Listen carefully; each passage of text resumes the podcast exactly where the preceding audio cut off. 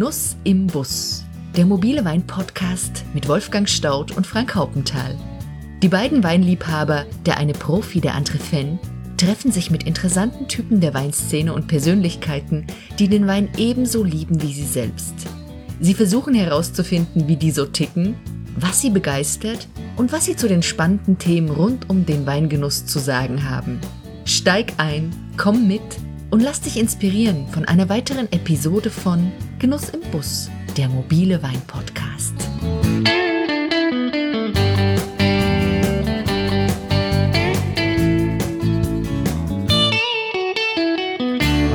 Hallo und herzlich willkommen, liebe Freunde und Fans unseres Wein-Podcasts Genuss im Bus. Und wie schön, dass es immer mehr werden. Wir freuen uns sehr, dass die Zahl der Abonnenten steigt und sich Woche für Woche mehr Menschen die einzelnen Episoden anhören. Vielen Dank dafür. Danke für euer Interesse. Danke für eure Zeit. Damit noch mehr Wein interessiert in den Genuss unseres Podcasts kommen, wäre es klasse, wenn ihr die Episoden weiterempfehlt und in euren sozialen Netzwerken teilt. Hinterlasst auf iTunes eine Bewertung und noch besser schreibt eine kurze Rezension. Für die heutige Episode sind wir wieder mit unserem Hotel California und rockigen West Coast Sounds im Ohr unterwegs.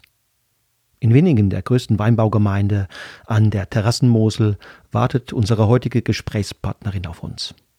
Die Szenerie rund um den Ort ist von steilen Terrassenweinbergen geprägt und weil das Mikroklima hier im Sommer gelegentlich auch schon mal subtropisch ausfallen kann, handelt es sich um einen idealen Lebensraum für wärmeliebende Schlangen, Eidechsen und einen ganz besonders seltenen Schmetterling, den Apollo viningensis. Die Reben stehen hier auf einem Untergrund, der vor rund 400 Millionen Jahren im Devonzeitalter entstand, also zu einer Zeit, als unser heutiges Europa noch irgendwo in den Tropen südlich des Äquators lag. Bevor wir in wenigen einlaufen, fahren wir von Gondorf und Kobern kommend an einer der großartigsten Rieslinglagen Deutschlands vorbei, dem Uhlen. Schon der bloße Anblick weckt Emotionen. Das gewaltige Terrassensystem wirkt ungemein archaisch. Ich reduziere die Geschwindigkeit und finde, dieser Hang wird nicht zu Unrecht gelegentlich mit der Fassade einer mächtigen gotischen Kathedrale verglichen, wie ein in den Fels gehauenes Kunstwerk. Wohin man blickt, scheinen Schiefermauern aus dem Fels zu wachsen, die Einheimischen nennen sie Chöre. Dicht gedrängt, über knapp zwei Kilometer Länge ziehen sich die Terrassen am Fluss entlang. Eine enorm breite, vielstufige Treppe, entstanden aus den Händen vieler Generationen und auch ihrem Schweiß. Der bloße Anblick genügt, mir zumindest, um zu erkennen, dass die Weine, die von hier kommen, etwas Besonderes sein müssen. Das Weingut Heimann Löwenstein gilt in Winningen als Platzhirsch. Es genießt überregionalen Ruf und auch im Ausland ist es einschlägigen Kennern als exzellente Riesling-Adresse bekannt. Gegründet wurde es im Jahre 1980 von Reinhard Löwenstein und seiner Frau Cornelia Heimann Löwenstein. Nun legen die beiden die Verantwortung peu à peu in die Hände ihrer Tochter Sarah. Mit ihr sind wir heute verabredet. Uns interessiert, was die 33-jährige Sarah zum Thema Weinstilistik zu sagen hat. Schließlich ist sie in die Fußstapfen eines Revolutionärs getreten. Übernimmt das Erbe eines Avantgardisten, eines unermüdlichen Aktivisten für die Sache des Terrorgedankens. Wie kein anderer an der Mosel hat Reinhard Löwenstein die Auffassung vom Weinmachen geprägt und verändert. Und wenn man so will, vom Kopf auf die Füße gestellt und den Weg für eine schonende, einfühlsame und natürliche Weinbereitung geebnet. Wir wollen von Sarah wissen, ob sie diesen Weg weitergeht, ob sie mit ihren Eltern dieselben Visionen teilt und auch bereit ist, die Risiken zu tragen, die mit so einer tendenziell unkonventionellen Önologie einhergehen ob sie bereit ist, die Geduld und das Vertrauen ihrer Eltern aufzubringen, das notwendig ist, wenn man den Prozess der Weinwerdung weitgehend sich selbst überlässt. Welche Weine können wir von Sarah zukünftig erwarten? Seit ihr Einfluss größer geworden ist, so zumindest unser Eindruck, sind stilistische Veränderungen unverkennbar. An welchen Stellschrauben hat sie gedreht? Oder hat sie gar am Grundkonzept an der elementaren Ausrichtung der Heimann-Löwensteinschen Betriebsphilosophie Veränderungen vorgenommen. Schließlich sind wir gespannt, welchen Plan die junge Winzerin und Mutter zweier Kinder vom Leben hat und mit welchen Einstellungen und Überzeugungen sie den tagtäglichen Herausforderungen begegnet. Wir müssen gestehen, dass wir über den Verlauf des Gesprächs mit Sarah überrascht sind. Überrascht, wie selbstbewusst, gelassen und unaufgeregt diese junge Frau uns Rede und Antwort steht. Wir sind beeindruckt, wie viel Tiefe und Kraft in ihren Worten liegen und welch schöne und liebevolle Beziehung sie zu ihrer Familie und der Welt um sie herum lebt und pflegt. Liebevoll ist sie auch mit sich selbst. Mit viel Zuversicht und inneren Ruhe scheint sie allem zu begegnen, das das Leben für sie bereithält. Aber nun genug der Vorrede. Hört rein und macht euch selbst ein Bild. Auf geht's hier zunächst mit dem ersten Teil des Interviews. Liebe Sarah Löwenstein, Frank Hauptenthal und ich, wir freuen uns, heute hier in diesem wunderbaren Raum mit Ihnen zu sitzen und über ein spannendes Thema, nämlich Weinstilistik, zu reden. Mhm. Aber bevor das alles beginnt hier, bevor wir in Medias Res gehen, äh, sagen Sie doch mal nochmal aus Ihrer Sicht, wo befinden wir uns hier genau? Was ist es für ein Raum? Also wir sind hier auf dem Weingut Hermann Löwenstein und ähm, sitzen in der Bibliothek. Eigentlich ein ja, Raum, wo für uns viel diskutiert und viel überlegt, gelesen, äh, gelacht mit der Familie, aber auch irgendwie mit, ja, mit meinen irgendwie Eltern und mir oder auch mit Mitarbeitern. Also es ist so ein bisschen ein ähm, ja, Raum, der uns prägt und bestimmt auch im Endeffekt die Stilistik prägt, weil ähm, hier die heftigsten Debatten geführt werden ähm, zwischen mir und meinen Eltern. Ähm, und somit ja, eigentlich ein prägender Raum. Ähm, unter, ähm, unter uns befinden sich ja quasi so die, äh, die Weingutsräume, das heißt die Vinothek und der Keller. Ja. Und wenn wir aus dem Fenster gucken, sehen wir Sonnenschein und Mosel. Und die Mosel. genau. Und äh, auch ein bisschen die Weinberge dort hinten, die Terrassen. Also man sieht den Röttgen ein bisschen hinter den, hinter den Bäumen. Ja, ja spektakuläre Lagen. Absolut. Ja. Ja. Frau Löwenstein, ähm, Stilistik. Ähm, ich darf mir das erlauben, ich bin da nicht so tief drin. Sagt mir noch wenig, was Stilistik, Stil im Wein, im Weinbau ausmacht. Ähm, können Sie mal das ein bisschen näher bringen ähm, in, in, so in anderen Genres wie Mode, in der Kunst? Da bin ich ein bisschen sicherer, was Stil, Stilistik anbetrifft. Was, was ist das, Stilistik im Wein? Können Sie es mal ein bisschen beschreiben? Gerne auch mit einfachen Worten. Also ich muss sagen, einfache Worte, das kann nicht. ich Ihnen, äh, den Gefallen kann ich Ihnen jetzt nicht tun. Ja. Äh, Stilistik ist für mich ein Begriff, der ähm, sehr viel Raum für Interpretation und für Auslegung äh, hält. Ich kann Ihnen ja vielleicht sagen, was, was ich darunter verstehe.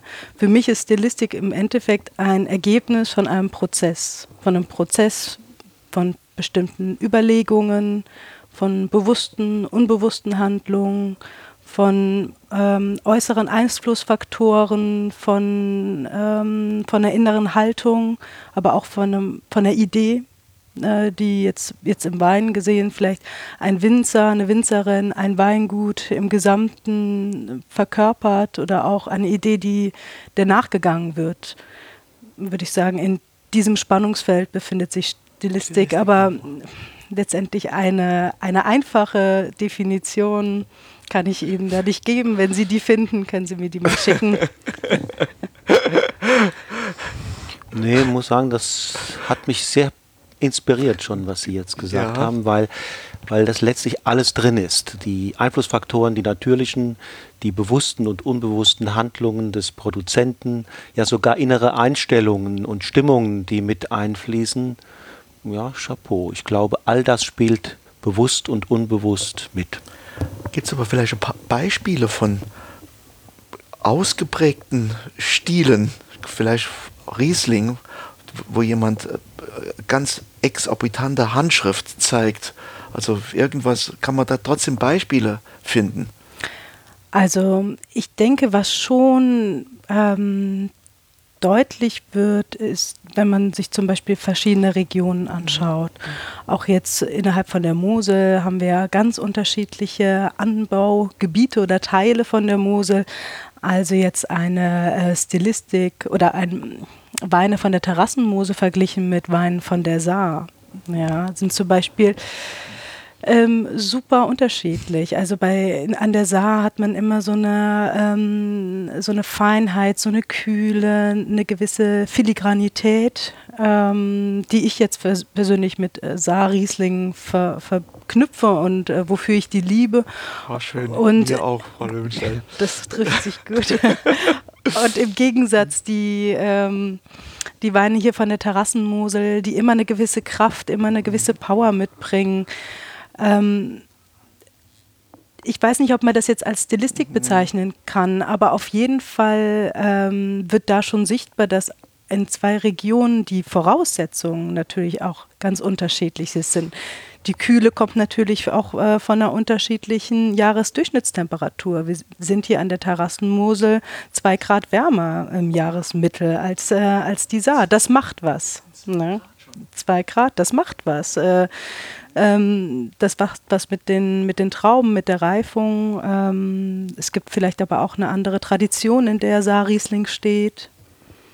Das also, heißt, das ja. Klima, würde sagen, ist ein wichtiger Einflussfaktor, der auch wenig mal manipulierbar ist durch Sie als, als hm. Winzer. Also man kann schon ne, mhm. manipulieren. Also man kann schon, indem man äh, Netze aufhängt, äh, zum Beispiel, ja, da wird auch, sagen wir mal, kann man auch das Mikroklima im Weinberg beeinflussen. Man beeinflusst es schon, indem man sich entscheidet, ob man Einzelstockerziehung macht oder Drahtanlage, also wie der Weinberg an sich bestellt ist, Stockdichte, also mikroklimatisch gibt es mhm. natürlich schon Einflussfaktoren. Mhm. mhm. Jetzt sagen wir mal, die äh, Makroklimata können wir natürlich nicht leider nicht beeinflussen. Manchmal mhm. wäre es ganz schön, gerade wenn es im äh, Sommer droht äh, zu gewittern oder zu hageln, dann wünscht man sich häufig, dass man da Einfluss hätte. Welchen Einfluss hat der Jahrgang auf die Stilistik? Ähm, ich weiß nicht, ob ich das ja, da ist man wieder die Frage mit der Stilistik. Also der Jahrgang hat definitiv ähm, Einfluss. Für mich bedeutet Stilistik auch, dass man auch den Jahrgang diesen Einfluss lässt. Also für mich bedeutet es auch, ähm, nicht zu normieren. Also ich finde nichts langweiliger als ein Wein, der jedes Jahr gleich schmeckt, zum Beispiel. Das hat für mich dann nicht so viel mit Stilistik oder Authentizität oder wie man das Ganze auch nennen will zu tun.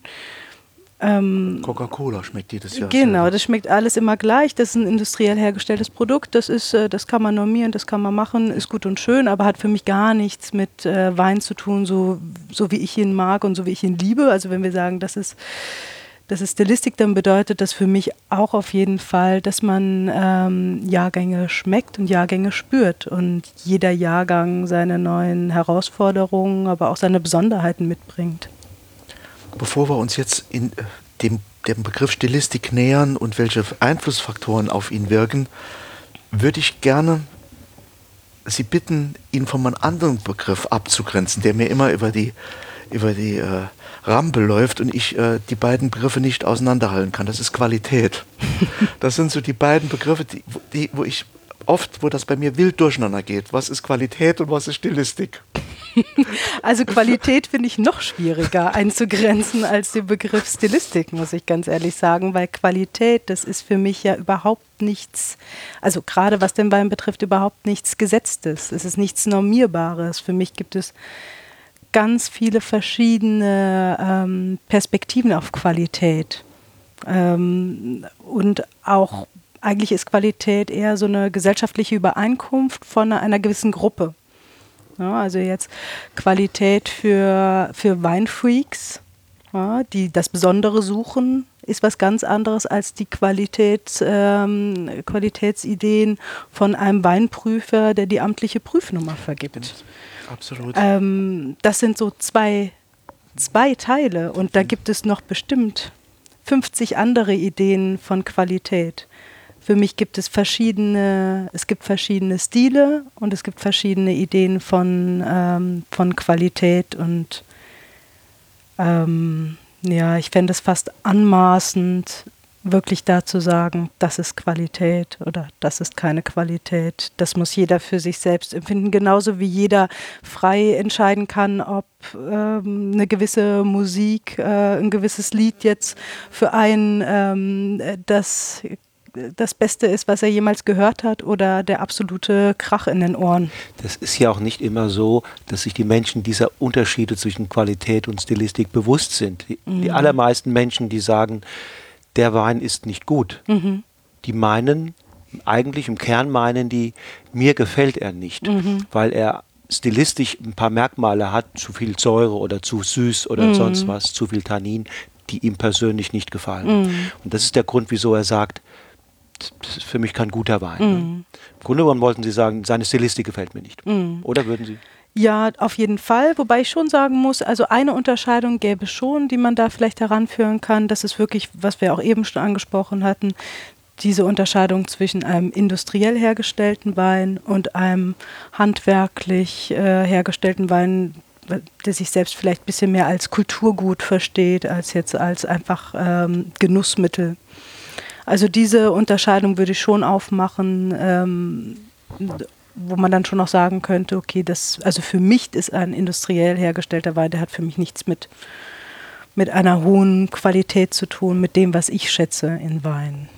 Und für beide, so werde ich äh, mit mir immer im Reinen sein, für beide muss es aber handwerkliche Qualität die muss schon da sein. Also, dass äh, ein Wein fehlerfrei produziert wird, sowohl in der Masse als auch äh, Ja, aber was ist Fehler? Ne? Da geht's also da geht es ja okay, schon los. Also ist jetzt, so, ist jetzt so ein, äh, ein leichter Böxer. ähm, ist das jetzt ein Fehler? Mhm. Die einen sagen ja, die anderen sagen, oh, da fängt es gerade erst an, interessant zu werden.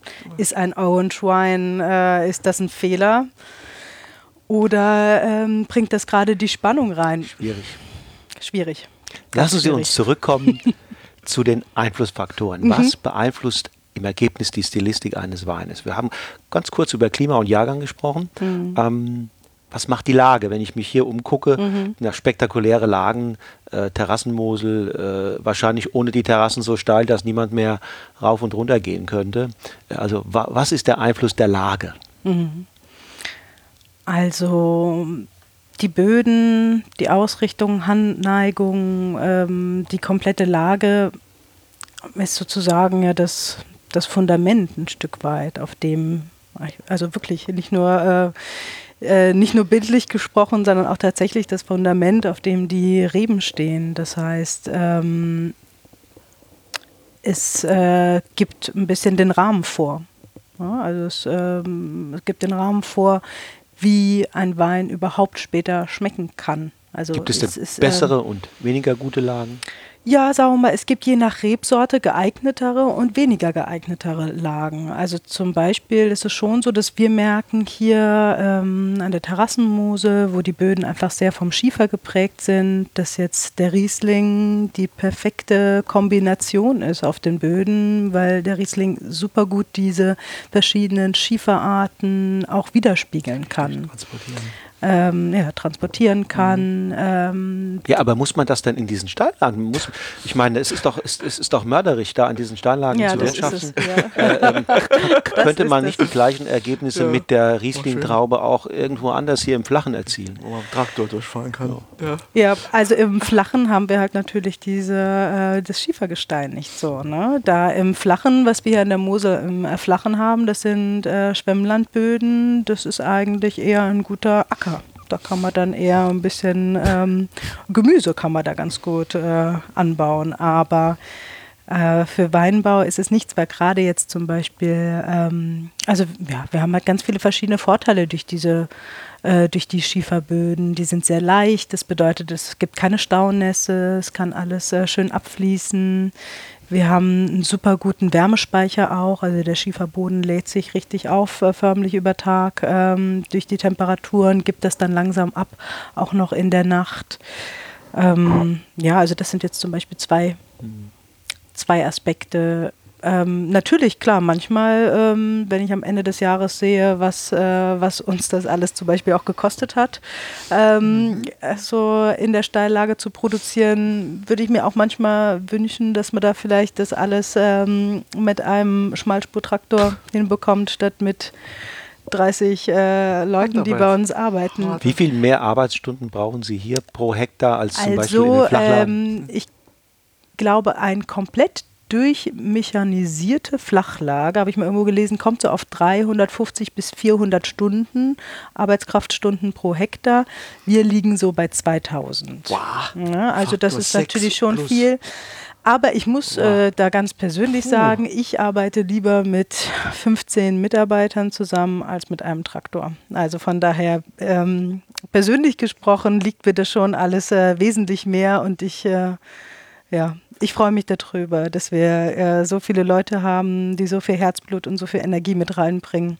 Das ist mir lieber als, äh, als jeder Traktor. Aber klar, es ist halt natürlich eine wirtschaftliche und eine logistische Herausforderung, aber wir erhalten damit ja auch ein absolutes äh, Kulturgut. Es ist ja, wir haben ja hier eine absolute Kulturlandschaft, die ähm, mhm. Man sieht es ja auch andernorts ähm, droht zu verfallen. Ja? Ich habe es hier gesehen. Eben, ja. ja es gibt hier ähm, Flächen, die liegen brach ja. und da macht man sich so seine Gedanken. Liegt Eben. das denn etwa daran, dass hier, äh, wenn ich die Arbeitsstunden gerade mhm. höre, dass das für viele Betriebe etwa ähm, möglicherweise nicht mehr rentabel ist? Mhm. Ja, äh, auf jeden Fall. Es liegt aber auch daran, ähm, dass zum Teil auch sagen wir mal, ähm, industriell hergestellter Wein auf den Markt kommt, wo Steillage draufsteht, wo Handarbeit draufsteht, wo dem Kunden suggeriert wird, ach hier und das ist jetzt irgendwie, kommt jetzt alles aus dem Steilen und dann liegt es, steht es für 2,99, für 3,99 ähm, steht es im Supermarkt im Regal. Ja, wie unfairer Wettbewerb oder wie muss ich mir das vorstellen? Also es stehen Sachen, Betrug. also das, ja, also man auf, auf der ähm, Flasche, auf der Flasche steht drauf äh, aus der Steillage und da kommt es, äh, kostet es dann 2,99 und das ist halt beim besten Willen ähm, dann auch, sagen wir mal, verwirrend, äh, auch für Kunden, ne? dann, dann zu verstehen, warum das da für 2,99 steht und woanders 12,99 Minimum kosten muss, damit das irgendwie einigermaßen kostendeckend ist. Alter der Anlage spielt auch eine Rolle, oder? Mhm. Also das haben wir jetzt dieses Jahr zum Beispiel sehr deutlich gesehen alle Reben, die ja, so ungefähr sieben, acht Jahre alt waren, hatten überhaupt gar kein Problem gehabt mit dieser absoluten Trockenheit, die dieses Jahr geherrscht hat. Also so unglaublich erstaunt gewesen, was, äh, was so Rebstöcke aushalten können, was für wunderschöne Trauben, die in der Lage sind zu produzieren, obwohl das ja äh, drei, vier Monate lang überhaupt gar nicht geregnet hat. Aber bei den jungen Reben hat man halt schon gemerkt, dass die, äh, dass die darunter gelitten haben, dass das für die zu anstrengend war. Ab wann, muss ich, wie kann ich mir das vorstellen, ab wann wird so, eine, so, ein, so ein Rebstock sag mal, in seiner Art mit, der, mit den Umweltbedingungen umzugehen, ein Stück autarker? Ähm, ist das nach 10 Jahren, nach 20 Jahren?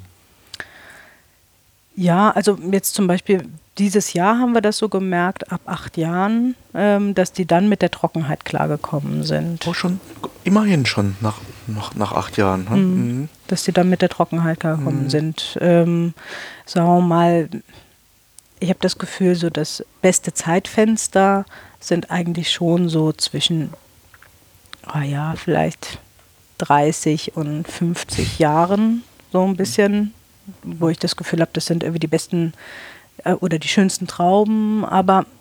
Lesezeitpunkt. Was spielt der für eine Rolle? Ja, da ist natürlich auch die Frage, ähm, auf was zielt man? Zielt man jetzt auf eine ähm, äh, Reife, die man jetzt irgendwie optisch beurteilt? Zielt man auf eine Reife, die man an dem Zuckergehalt von den Trauben festmacht? Auf eine Reife, dass man sagt, ähm, es ist so reif, dass der Kern braun ist und ähm, der Vogel möglichst kommt und, ähm, und die Traube fressen könnte, so als Idee. Ne? Was, was ist dann überhaupt Reife? Ja, das ist ja auch wieder äh, Auslegungssache. Klar, auch hier ähm, haben wir natürlich letztendlich einen Einfluss. Auf jeden Fall auf das, was wir letztendlich im Glas vorfinden. Wollen, wird da, wie muss ich mir das vorstellen? Wird diskutiert in der Familie? Ernten wir heute, warten wir noch eine Woche? Mhm. Wie, wie, wie, wie, findet diese Entscheidung statt? Und vor allen Dingen, was hat man immer im Hinterkopf natürlich auch, was dabei rauskommen soll? Mhm. Ja, also wir äh, haben auf jeden Fall, ähm, ja, also sind viel am Diskutieren und auch darüber, äh, darüber diskutieren wir auf jeden Fall oder ja, überlegen halt gemeinsam. Man muss natürlich verschiedene Sachen im Blick behalten. Jetzt gerade bei uns, äh, dadurch, dass wir 98 Prozent Riesling haben, alles in der Steillage, auch alles ähnlich, ähm, ähnlich jetzt von dem, von dem Klima her, bedeutet das für uns, dass eigentlich alle Trauben zur gleichen Zeit reif werden. Wenn man natürlich jetzt ähm, ein Weingut hat mit verschiedenen Rebsorten, die sind dann auch zu verschiedenen Zeiten so ein bisschen in ihrer optimalen Reife. Oder wenn man sehr unterschiedliche Lagen hat, dann kann man da sagen, okay, das kann man sich so ein bisschen aufsplitten. Bei uns ist es eigentlich alles zur gleichen Zeit reif. Das heißt, am besten wären wir dann ähm, immer überall gleichzeitig, was sich natürlich nicht realisieren lässt. Wir brauchen schon drei, vier Wochen, letztes Jahr auch mal sechs Wochen, bis man ähm, bis man komplett durch ist. Das heißt, man muss natürlich immer schauen, äh, wann fängt man an und wann ist man dann vielleicht fertig. Hat natürlich das Wetter auch nicht im Blick. Ist, ist es immer trocken? Muss man mal Pausen einlegen? Also es ist schon. Ist es eine stressige äh, Zeit? Ähm, ja, also es ist auf jeden Fall ähm, mit die aufregendste Zeit, finde ich, so die Weinlese äh, einfach, ähm, man ackert das ganze Jahr über, ähm, man hegt und pflegt und äh, ähm, macht sich Gedanken und versucht einfach das Beste rauszuholen. Und ähm, für mich entscheidet sich jetzt, wo wir wieder beim Thema Qualität sind, die Qualität eines Jahrgangs schon anhand natürlich des Traubenmaterials, was reinkommt. Also eigentlich, ich weiß gar nicht, irgendwer hat mir das mal gesagt, das fand ich total gut, man kann im Keller eigentlich immer nur Sachen schlechter machen.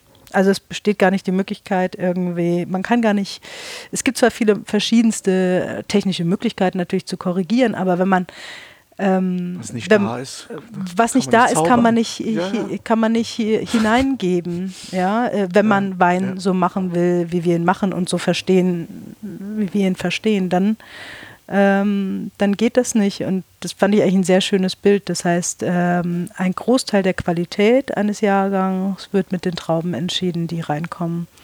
Von daher ist das auf jeden Fall eine, eine stressige Zeit, aber auch eine schöne Zeit. Es ist immer verknüpft mit vielen Leuten und viel Trubel.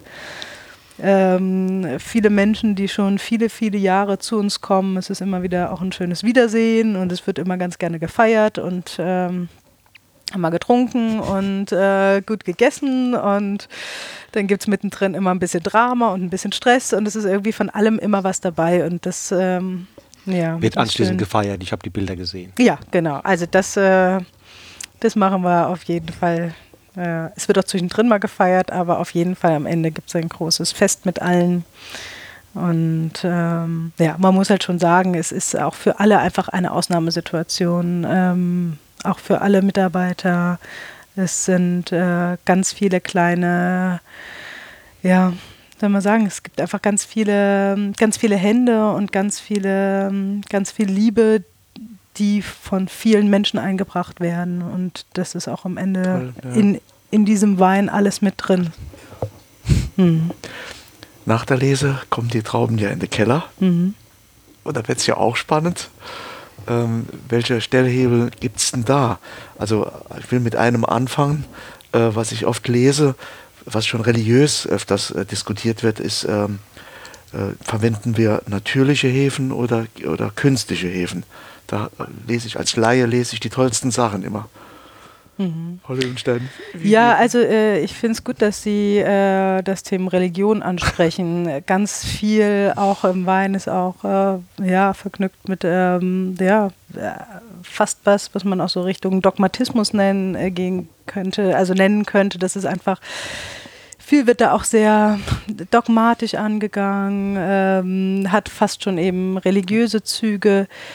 Ähm, vielleicht das vorab ähm, jeder Winzer und jeder Betrieb hat zum Glück die Möglichkeit, sich selbst zu entscheiden, was er für sich als richtig und falsch äh, beurteilt. Und äh, jeder hat da seine eigene Meinung und seine eigene Wahrheit. Und das macht es vor allem auch so spannend. Und deshalb würde ich jetzt nie sagen, äh, dass zum Beispiel nur ein Wein, der aus äh, mit der Spontanvergärung, also ohne Zusetzen von Hefen vergoren wurde, nur der kann irgendwie ja, schmecken.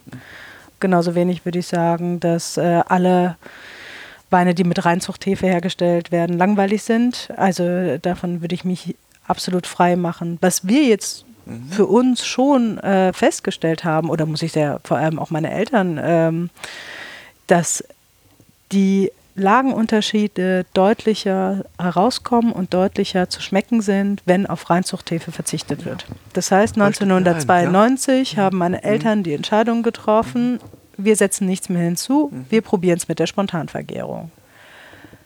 Und ähm, den Weg, der damals eingeschlagen wurde, den verfolge ich auch weiterhin, weil ich merke, dass die, ähm, ja, dass einfach die Weine ähm, ja, deutlich den Weinberg widerspiegeln, deutlich auch die Region widerspiegeln und auch, ähm, dass es funktioniert. Also als meine Eltern damit angefangen haben, kam von vielen, vielen Seiten aus, ähm, er wurde die Hände über den Kopf zusammengeschlagen. Er gesagt, das könnt ihr doch nicht machen und das ist doch der Pakt mit dem Teufel sozusagen. Ne? Also das ist so unkontrollierbar und wer weiß, und es ist halt unkontrollierbar. Wie lange dauert dann die Gärung? Ja, von bis. Also das kann, ja. Ähm, das kann sein, so wie letztes Jahr, dass die Weine ähm, vor Weihnachten schon alle durchgegoren waren. Oder dass es noch bis in den Sommer vom nächsten Jahr geht. Wow, mein Vater hatte mir erzählt, dass wow. 2006 25.000 Liter während der Weinlese 2007 noch gegoren haben.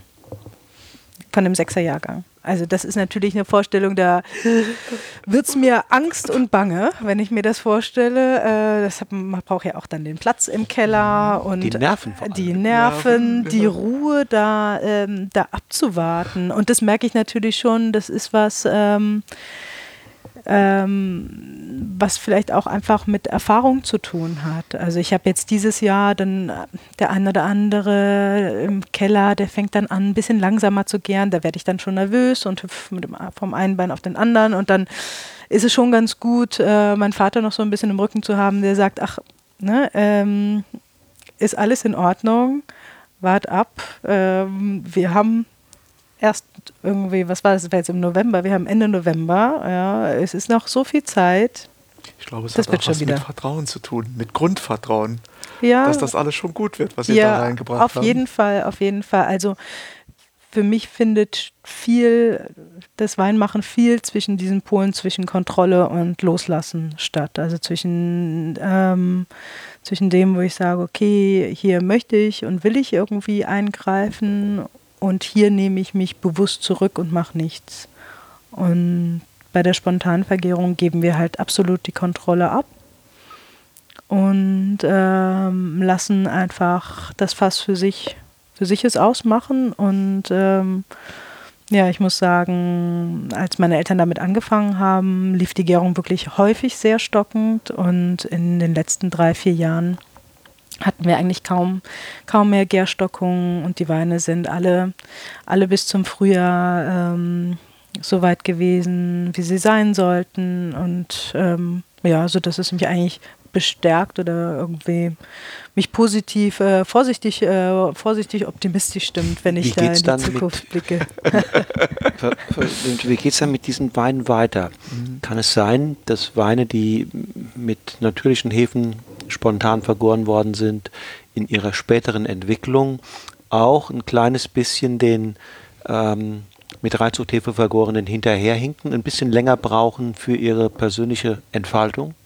Mm, nee, würde ich nicht sagen. Mhm. Also mir fallen ähm, Beispiele ein dagegen und Beispiele ein für diese, für diese Theorie. Ich glaube, was schon ähm, häufig vielleicht verknüpft ist, dass die Winzer, die mit Spontanvergärung arbeiten, häufig auch die Weine danach noch relativ lange im Fass lassen, auch äh, relativ spät füllen und relativ spät auf den Markt bringen. Also man kann ja theoretisch noch mit Reinzuchthefe jetzt vor, vor Weihnachten abfüllen und den aktuellen Wein auf den Markt bringen. So, also ist ja technisch alles möglich. So. Ähm, die Weine, die sind dann auch so gemacht und so designt, dass die dann auch äh, für ein halbes Jahr gut schmecken und danach aber nicht mehr trinkbar sind. Hefelagerung, ist das für Sie ein Thema? Ja, Hier. absolut, ja. absolut. Also wir lassen die Weine schon noch sehr lange auf der Vollhefe liegen. Also das ist auch von Jahrgang zu Jahrgang unterschiedlich, aber meistens noch bis, ja, bis April, Mai. Und dann werden die Weine von der groben Hefe geholt und dann ist aber auch immer noch Hefe mit drin. Und dann ähm, ja, werden die Weine im Sommer gefüllt. Das heißt, sehr langes Hefelager. Aber es kann auch mal passieren, dass wir, äh, dass wir merken, ach, irgendwie so, die Hefe gibt halt einen sehr guten Oxidationsschutz, aber kann auch auf der anderen Seite vielleicht manchmal ein bisschen zu reduktiv, zu reduktiv ja, wirken ja, eben. Ja. Und dann gibt es auch einfach mal Momente, wo wir entscheiden, okay, wir holen den, das eine Fass jetzt schon mal runter von, von der groben Hefe und lassen den auf der feinen Hefe liegen. Auch da, was ich wichtig finde, ist eigentlich, ähm, auch da nicht zu dogmatisch zu sein. Ne? Ähm, natürlich ist es irgendwie einfach oder es ist schön, wenn man so ein ähm, ja, so ein paar Vorgaben hat oder so ein paar Dinge hat, ja. wo man sich mhm. dran festhalten kann. Ne? Ähm, um sich so entlang zu hangeln. Aber ich merke immer wieder, dass es wichtig ist, sich eigentlich immer wieder davon frei zu machen, wirklich sich den Wein, also den Wein zu probieren im Keller und sich zu überlegen, okay, was, was machen wir jetzt? Damit mit dieser, in, in, dieser Situation mit diesem Fass, ohne zu überlegen, ach, der Wein hätte doch eigentlich das mal werden sollen oder ach, normalerweise machen wir das doch so und so, sondern wirklich frei zu überlegen, ist der Wein jetzt so gut, wie er ist? Las, mache ich weiter mit dem Loslassen oder muss ich korrigierend irgendwie eingreifen, in dem Sinne, dass ich ihn irgendwie mal rausziehe, ähm, raushole auf dem Fass, zum Beispiel vom Edelstahl nochmal ins Holz gebe oder andersrum. Einfach versuchen, äh, frei zu bleiben. Das finde ich eigentlich fast die größte Herausforderung mhm. bei der ganzen Sache. Das heißt, Sache. Sie begleiten den Wein in seinem Entwicklungsprozess, mhm. nicht täglich, aber permanent, mhm. indem Sie probieren und ähm, tun das so mit einer gewissen Freundlichkeit ihm gegenüber, mhm. lassen ihn einerseits ein Stück weit los, mhm. wie er so wird und wenn er dann eine bestimmte Richtung hat oder ein bestimmtes Niveau hat, sagen sie, okay, jetzt ist Zeit für das, mhm. Äh, für im Zweifelsfalle auch schon die Abfüllung. Mhm. Na, also Abfüllung ist bei uns immer, ähm, immer gesetzt, dass es im Ende Juli, Anfang okay. August ist. Mhm. Das ist, ähm, hat sich so etabliert. Ähm, und das ist eigentlich auch immer ein gutes, äh, gutes Maß. Es kann natürlich sein, dass wir entscheiden, der Wein sollte noch länger liegen. Also es gibt natürlich auch immer wieder äh, Weine, die wir noch mit in das nächste Jahr holen und dann erst nach anderthalb oder erst nach zwei Jahren füllen. Also nach hinten raus äh, schon offen, dass wir jetzt früher äh, unserem Lohnabfüller Bescheid geben würden, sagen würden, ähm, komm schon mal früher vorbei, um den einen oder anderen Wein zu füllen. Das nicht. Mhm. Welche Rolle spielt denn der Schwefel? Mhm. Die Gärung? Wird ja durch die mhm. Hefen angefeuert, mhm. aber mit Schwefel kann man sie doch stoppen, habe ich mal mhm. gehört. Genau. Ich, danke. Richtig. Dankeschön. Jetzt genau. Welche Rolle spielt der Schwefel so? Das ja. wird ja auch gerne dogmatisch diskutiert. Auf jeden Welt, Fall, um auf Willen. jeden Fall. Also es gibt ja immer wieder so verschiedene Trends oder Themen, die diskutiert werden. Mal ist es der Schwefel, mal ist es der Alkohol. Ähm, ja, also es gibt immer wieder was Neues. Auch da muss jeder so ein bisschen seinen, seinen eigenen Weg finden. Also wir stoppen manchmal die Gärung mit Schwefel, manchmal hört die Gärung von alleine auf. Würde ich jetzt sagen, ist vielleicht so 50-50. Zumindest jetzt dieses Jahr, was so den Keller angeht. Ähm, also eigentlich sind wir eher immer froh, wenn die Weine gären als dass wir Angst haben müssen, dass sie zu weit sind und dass wir sie stoppen müssen. So, aber klar, Schwefel ist ein Medium ähm, oder ist eine Möglichkeit, um eine Gärung zu stoppen. Äh, schwefeln auf, also einen Wein später zu schwefeln, obwohl er schon fertig gegoren hat, ähm, gibt einem die Möglichkeit, gewisse Aromaten zu konservieren. Ne? Also es ist ein Konservierungsmittel, es ist ein Oxidationsschutz. Mhm. Und äh, ja, da ist natürlich die Frage, ob ja oder nein und wenn ja, wie viel und wann. Also da, das sind schon so diese, Palette. auch wieder die absolute ja. volle Palette. Ja, ja, ähm, also es ist auf jeden Fall, äh, wir merken schon, es, es wird nicht einfacher. Nee, um, ne? Und auch da ist es wirklich, ähm, und das ist ja das Spannende mhm. daran, ne? alle diese kleinen einzelnen Dinge, äh, über die wir jetzt reden, spiegeln sich ja letztendlich wieder und sind alles kleine Stellschrauben und deshalb gibt es ja auch so viele unterschiedliche Weine, die so unterschiedlich schmecken. Es wird ja nicht nur national, auch international viel über Schwefel geredet. Mhm. Es gibt, gibt Regionen in dieser Welt, ähm, wenn die nach Deutschland gucken, sagen die, die Deutschen ähm, führen da schon relativ viel Schwefel zu. Mhm. Ähm, die Diskussion wird deshalb geführt, weil man weiß, dass Schwefel ab einer bestimmten Menge auch sozusagen Geschmack wegnimmt. Nicht mhm. nur schützt, sondern auch ein bisschen äh, Geschmack wegnimmt. Ähm, um welche, über welche Dosis reden wir denn mhm. eigentlich in Ihrem Fall? Ja, also man muss ja unterscheiden zwischen Gesamtschwefel ja. oder freie Schwefel. Also bei uns, die Weine kommen ungefähr so mit 30 freie Schwefel auf die Flasche. Das ist für uns, also wir versuchen eigentlich äh, so das Minimum zu machen, was wir machen müssen, aber genug, um einfach einen Oxidationsschutz zu haben. Ähm, das ja, das ist so die.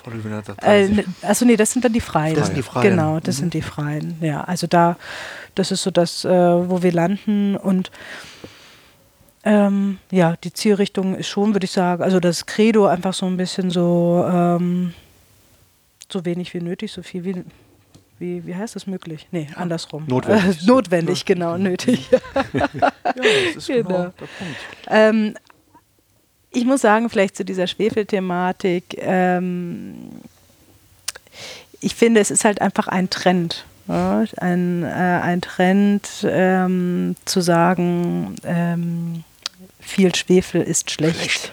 Schwefel. Ja. Schwefel, oder ist Schwefel ist schon schlecht eben. Ja. Also wenn ich ein Stück Schweinefleisch esse, habe ich weitaus mehr Schwefel-Intus, wie wenn ich irgendwie zwei Flaschen Wein mir äh, irgendwie reinschütte, auch mit viel Schwefel. Also oder eine Handvoll Erdnüsse hat auch unglaublich viel Schwefel. Also wenn man sich da mal äh, Tabellen anschaut, das ist schon amüsant und da spricht keiner darüber, dass jetzt irgendwie äh, man so Kopfschmerzen ähm, von den Erdnüssen hat. Ne? Ich glaube, die Kopfschmerzen kommen eher von den zwei Flaschen dann halt. Ne? Eben, genau. Also das kommt dann eher, äh, das kommt dann eher vom Alkohol.